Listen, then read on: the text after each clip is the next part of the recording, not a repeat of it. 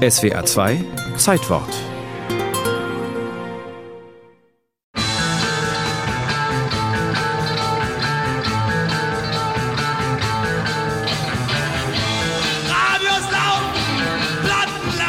harter Gitarrensound und mit kratziger Stimme gekrähte, eingängige anarchistische Parolen.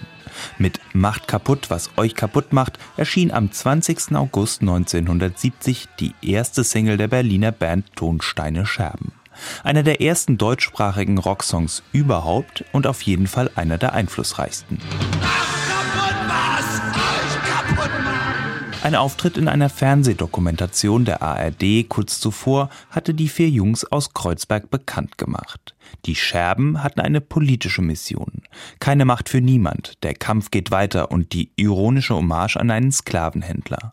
Aus Sicht des Reporters banales Songtitel. Songwriter und Sänger Ralf Möbius, bekannter unter dem Künstlernamen Rio Reiser, sah das ganz anders. Es ist nicht primitiv banal, sondern es sind Sätze, Schlagworte, die gesagt werden und die man in bestimmten Situationen erkennt, was damit gemeint ist und die dann agitieren können. Macht kaputt, was euch kaputt macht. Tonsteine Scherben wollten agitieren, wurden vor allem in der linken Szene gehört und nicht selten auch als Soundtrack der RAF verbrämt. Wie viele sind hinter Gittern, die die Freiheit wollen? Wie viele sind hinter Gittern, die wir draußen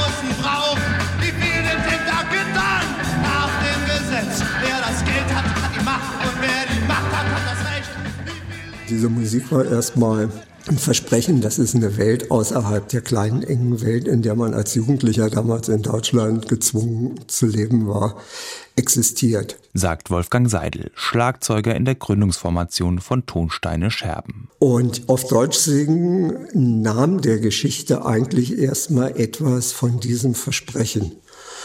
Und wenn es eine Leistung gibt, die Rio vollbracht hat, war, dass er einen Gesangsstil entwickelt hat, der es schaffte, das einigermaßen aufrecht zu erhalten. Glaubwürdiger Rock auf Deutsch, außer vielleicht noch Udo Lindenberg, hat das zu dieser Zeit sonst keiner geschafft. Eintritt wollten die erklärten Anarchisten oft nicht nehmen für ihre Konzerte, und so ist es kaum verwunderlich, dass die Band im Lauf der 70er Jahre einen erklecklichen Schuldenberg anhäufte. 1975 flohen die Scherben aus dem trubeligen Berlin in die nordfriesische Provinz. Bis zur Auflösung im Streit 1985 folgten noch zwei weitere Studioalben.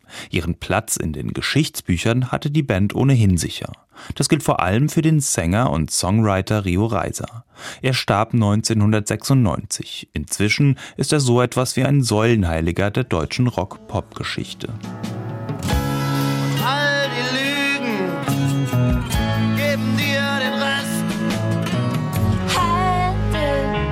Kaum eine deutsche Band wurde seitdem so oft gecovert wie Tonsteine Scherben. Es entbehrt nicht einer gewissen Ironie, dass die Speerspitze des Antikapitalismus im Pop heute von Medien- und Musikindustrie hemmungslos verwertet wird. In Berlin-Kreuzberg soll nun ein Platz nach Rio Reiser benannt werden. Scherbenplatz hätte wohl nicht so gut geklungen, lästert Gründungsmitglied Wolfgang Seidel der den neuen Ruhm seiner alten Band nicht wirklich genießen kann. Der Reiz dieser Musik bestand darin, eine Rebellion gegen das Immergleiche zu sein, während heute Popmusik die ja, die Reklame fürs Immergleiche ist, die Unterwerfung unter das Immergleiche. Und dass ich da so auf Distanz bin bei diesem Hype, hat zu tun damit, dass was da unhinterfragt als Rolle von Rockmusik weitergesponnen wird, so nicht mehr stimmt.